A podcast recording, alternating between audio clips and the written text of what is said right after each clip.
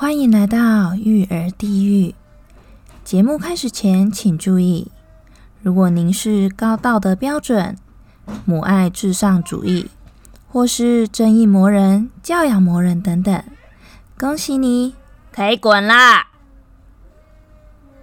好了，清场完毕。再次欢迎大家来到育儿地狱。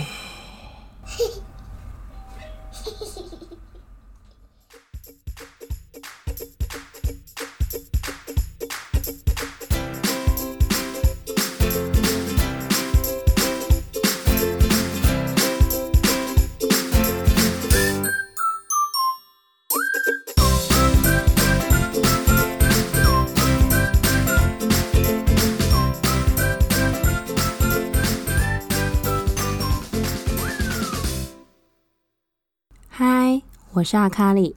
今天这集是电影周特别企划。这个企划呢，是由 Podcast 工会筹备处所发起的，邀请多个 Podcaster 一起在这一整周的时间来聊聊电影的大小事。而这个活动名称呢，就叫做“怕你没看过”。这个“怕”是 Podcast 的“怕”，可能有的听众朋友会想说：“哎，你们讲的电影我没看过。”哎，不用担心，就是因为怕你没看过，所以才要讲给你听呢。而这个电影周的前导活动是公映电影包场活动，已经在十一月二十二号圆满落幕了。非常感谢各位听众朋友的支持，而活动盈余呢，也将会捐给台湾障碍者权益促进会。没有参加到的朋友们也不用担心哦。如果也想要呃为台湾的障碍者尽一份心力的话，欢迎随时到 iGiving 供应网捐赠给台湾障碍者权益促进会哦。好，今天来到育儿地狱，要谈些什么跟电影相关的内容呢？我们就来谈谈如何解锁。带幼儿进电影院这件事吧。另外，我还会推荐一部圣诞节的电影，让大家可以跟小孩子一起看。首先呢，大家一定会很想知道如何带幼儿，所谓的幼儿就是三岁以下，进去电影院看电影而不会被欺呢？其实我的答案蛮烂的，讲出来可能会被揍。如何带幼儿进电影院而不被亲？很简单啊！第一，你就去参加那种亲子包场的电影，很烂，对不对？好了，不要揍我。第二呢，你就去看 for 儿童的那种院线片就是了。你如果要带小孩进去的话，你也是只能看普遍级的，尤其是三岁以下，所以。对，其实这两件事，呃，说起来一样，但是其实本质上又有一点点不太一样啦。先从亲子包场来说好了，亲子包场的话，因为是那种自发性的那种包场嘛，所以呃，参加者或者是主办人，他们应就是那个内心里面都已经做有做好那个准备，是说。整场可能就是闹哄哄的，有哭啊，有大叫啊，有闹脾气的啊，什么都有。所以呢，其实参加这种亲子的电影包场，压力可以算是比较小一点的啦，就是大家的包容性都会比较高。我在我女儿大概两岁左右，有去参加过这种亲子包场的电影活动。那那时候上映的是《Toy Story 四》，就是《玩具总动员四》。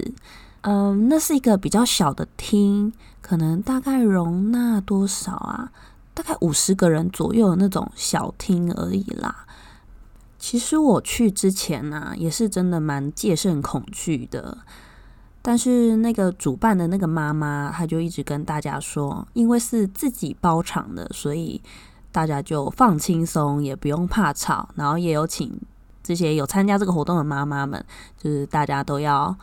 放宽心这样子，因为我觉得这主办妈妈真的也是蛮贴心的啦。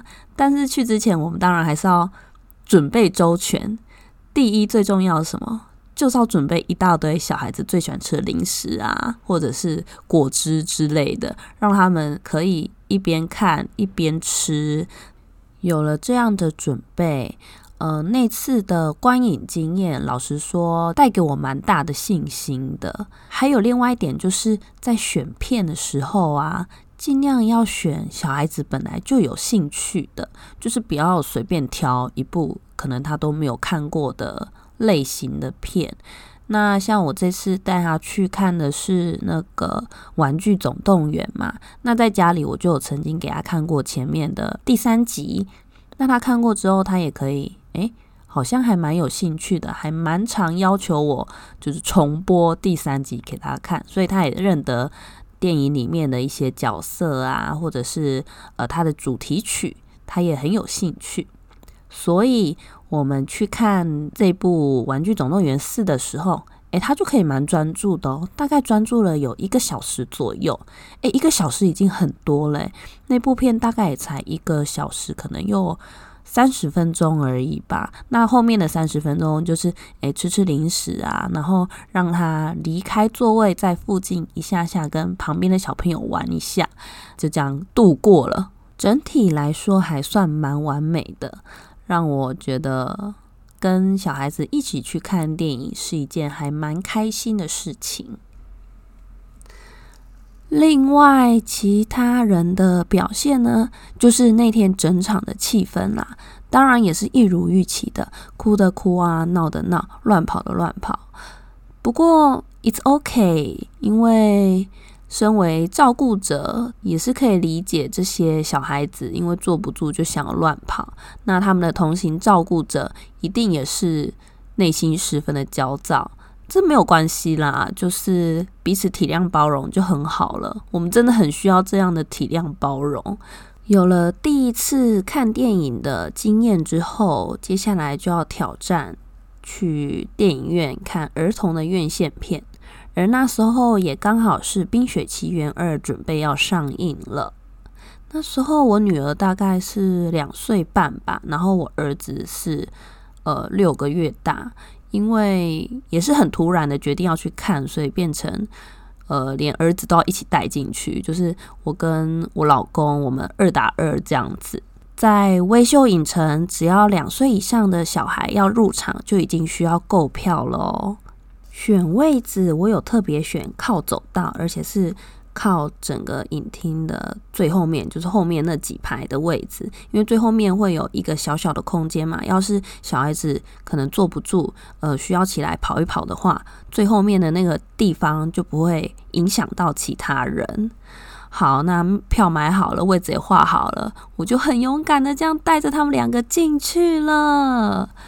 呃，那一场呢，真的也是蛮特别的体验啦。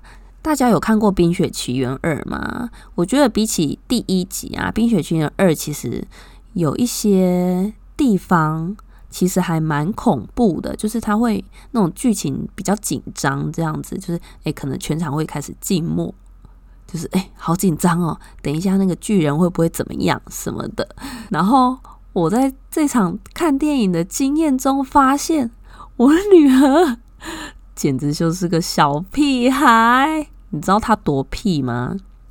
只要那种很紧张，就大家突然很安静下来，就不知道他接下来就是主角会遇到什么事情的时候，他就会突然啊给你大叫，或者是突然哈哈哈哈哈，突然大笑，你知道吗？就超突兀的，明明就是个非常紧张的。呃，环节，然后他给人家大笑，然后或者是叫了一声，哦，我就觉得旁边的那个其他的小朋友好像在瞪我，就是有点打扰到他们的那个观影的那个情绪的那个那个酝酿，这样真的屁，实在是太屁了。我儿子六个月大嘛，反正他也看不懂，反正他就是我一开始是怕里面太黑，然后。他会怕，我就一直抱啊、摇啊，然后还亲喂他，这样他有时候就是可以坐坐得住，但可能大概十五分钟之类的吧。然后我就要到后面把他抱去后面，然后走一走、摇一摇、拍一拍。然后后来终于在电影中间的时候，顺利的把他奶睡了。那我就得到了最后半小时安静的跟我女儿。还有我老公一起观赏《冰雪奇缘二》，真的也是个蛮特别的经验啦。我是觉得大家还是可以挑战看看，虽然说这整体的感觉对我而言，我还是觉得包场的 feeling 会比较亲切，然后你的压力会比较没那么大。好啦，以上就是我参加过的带小孩子进电影院的经验分享。好，接下来呢，我要跟大家推荐一部很适合圣诞节的电影。呃，这部电影叫做《Claus》圣诞节的秘密，它是由 Netflix 原创发行的哦。嗯，我不确定除了 Netflix 之外，其他平台能不能看到？诶，大家可以搜，就是搜寻看看这样子。那电影呢，其实剧情有点是圣诞老公公的起源，但是它跟现实的圣诞老公公起源其实又不太一样。那这个故事的背景呢？它是在虚构的十九世纪，有一个邮差，年轻的邮差，他被派到一个北方寒冷的小镇，而这个小镇上呢，住着两大家族。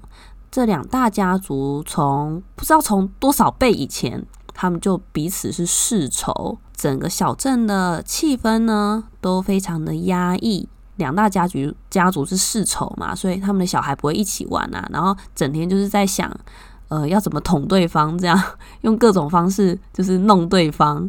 所以呃，大人啊可能会去隔壁家泼厨余，或者是呃，小孩呢会偷偷的把敌方的老爷爷，他可能坐在摇椅上睡觉，然后把偷偷的把他放到那个拖到那个斜坡上。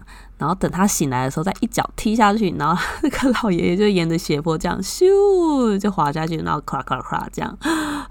这个邮差呢，嗯，本身是个富二代，但是他其实就是很废的富二代。那他爸爸为了要锻炼他，就把他踢到这个冰天雪地、有很诡异气氛的小镇上去历练，还跟他说，就是达到寄出六千封信，他才可以再被调回来。那他就在那里想啊想啊，到底有什么方法可以让这个地方开始有互相交流、有寄信的这个动作呢？因为两大世仇嘛，他们并不会寄什么生日邀请卡给对方，呃，他们也有点与世隔绝，所以外面的信其实也不太会寄进来，他们也不太会 跟外界联络。他有一次就在那个小镇的深山里面遇见了一个老樵夫。那那个老樵夫啊，很厉害哦，他做了满屋子的玩具，而也是由于这些玩具呢，开始改变了这一整个小镇的气氛。至于它的细节是什么，我就不爆雷了。那会想跟大家推荐这部，是因为呃，除了故事很有趣之外啊，它的画风非常的可爱，然后整个色彩呢，也算是蛮温暖鲜明的。剧情就更不用说啦，嗯，还蛮搞笑的，老实说。然后结局十分的温馨，超棒的，我超爱它的结局的。另外一个重点是，它的主题曲超级好听的啦，就是太好听了，你知道吗？那我女儿就超级爱这部片，就是常常会要我重播它。我记得我那时候可能一个月每天几乎每天都要陪她看这部片。那在车上的时候，他也会要求要听这部片的主题曲。这部片的主题曲名字叫做《Invisible》，它是由一个瑞典的女歌手 Zara Maria Larson。大家有兴趣的话，可以先去听听看，是一个声音非常呃细致，然后呃整个曲调也很温暖可爱的一首歌。那这部片呢，也有获得奥斯卡金像奖的最佳动画提名。那这部片呢，是在我女儿大概两岁左右开始看的，所以我猜两岁应该就也是可以理解了。大家可以试试跟小孩子一起观赏。嗯，有看过这部电影的朋友，也欢迎留言跟我分享你的心得哦，或者是留言推荐我一些别的也。很可爱、很温馨、很应景的圣诞节电影，让我可以跟孩子们一起看。最后呢，我想要跟大家抱怨一件事情，让我一件很崩溃的事情。这样，大家还记得第一集我讲过那个诈死的惊魂记吗？我告诉你，我最近又遇到一个比我在第一集讲的还要夸张的事情，真是太恐怖了，太崩溃了啊！就我这两个礼拜不是也感冒嘛，就是生病了。那我儿子跟我一样症状这样，但他比较严重一点，就是他还有一点就是肠胃的症状。那事情是这样的，因为他那个已经有点变得鼻急性鼻窦炎了，他就需要吃抗生素。但是呢，他不知道怎么样，就是那个抗生素他一直没有办法吃下去。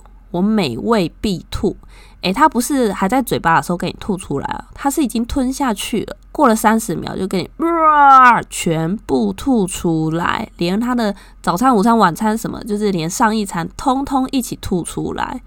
我跟我老公就是这几天要一天要吃三次吧，至少每一次都要清，每一次诶，都吐的到处都是啊，超恶的。然后我们家又是那种木地板。这很崩溃，那个亲起来真的是，哦，太恐怖了。好，他吐就算了，因为他还有点肠胃症状嘛。肠胃症状就是他会拉那种稀便，啊，那是太恐怖了。事情是这样子的，那天早上呢，我女儿她就说，哦，她要上厕所。好，我就带他去上厕所。上完厕所之后，嗯嗯，拿卫生纸给给他擦嘛，然后帮他洗完手。那他就出来，出来准备就是他要上学的东西。那我就还在厕所里面善后啊，我才刚善后完，还没走出来哦，我就听到我女儿大叫，她说：“妈妈，我不小心踩到弟弟的那个了。”然后我就说什么？那个是什么？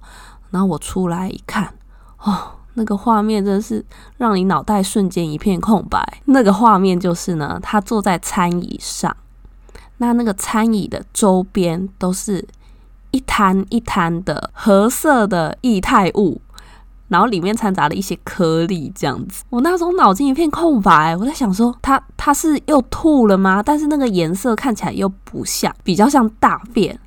后来还真的是大便，很恐怖。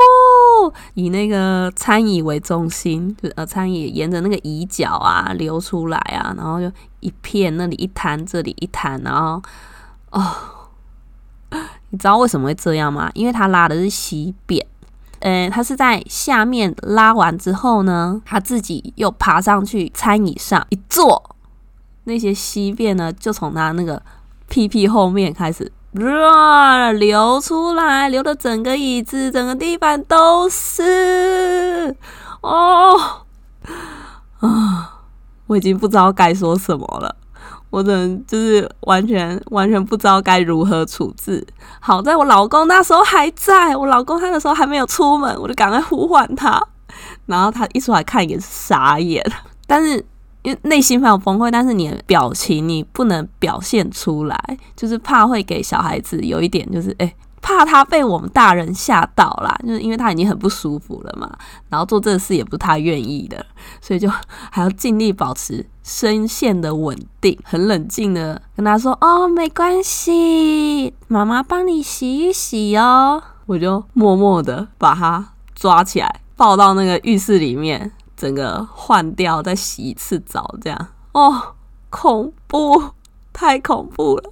然后我老公，我老公真的是太棒了，他是个神队友，他就默默的呢开始清理那那个外面那些大便的残局，然后我可以专心的在浴室里面处理这个小孩，这样子啊。我老公真的也是非常辛苦，因为前几天我儿子这样吐的时候，也都是他清理。老公，我爱你。瞬间来告白一下，这样，但这崩溃还没完哦。你以为只有这样子吗？不，并没有。我爸亲完之后换好衣服了，然后我老公也亲完了，他就带我女儿去上学，两个人就出门了，就只剩下我跟我儿子在那里呃独处。那我就觉得很奇怪啊，他为什么就一直坐在餐椅上面，然后都病恹恹的这样子都不动？哦，我忘记讲了，他刚刚在厕所的时候。然后全全身脱光之后呢，我想说好，我要趁这机会喂他一次药。如果吐的话，至少也是吐在厕所里面，所以没有擦。好，我就喂他药。诶，他这次就没有吐了哦。好，出来之后呢，他就是一个一个人默默的站，那个坐在又爬回去餐椅坐着。我不知道他为什么那么喜欢坐在那里，他就坐在那里，然后就发呆，然后看起来就是有点不舒服，然后又有点想睡的感觉。我想说，哎，你干嘛？你怎么了？妈妈抱抱好不好？然后我就好，我起来抱他一下，抱抱。然后抱了一下子哦，然后他就说他要吃那个馒头，我就拿了一小块给他。他才刚吃进去，可能咬了两下，然后就吐了，吐在我身上，连那个药啊，然后他刚吃进去的那个馒头啊什么的，就啊，通通吐在我身上啊！这真的太可怕了，太太太可怕了，比第一集我讲过的那些。都还要可怕，果然是没有最夸张，只有更夸张的哦。对，就是这样。好啦，这一集该不会最有趣的就是在这边吧？结果最有趣的是彩蛋，而不是跟电影有关的事情。好啦，不要这样，拜托大家看一下好不好？去看一下我推荐的圣诞节电影，或者是希望你们有从我前面那个看电影的经验呢，汲取一些就是适合你们的地方，这样也希望有帮助到你们。那 那我最后面的这个小彩蛋的话，你们就当笑话听过吧。也欢迎给我拍拍啦，就是到呃任何可以留言的地方说辛苦我了之类的，我会很感激你的。好，谢谢各位啦！希望大家会喜欢这周的电影周特别企划，拜拜。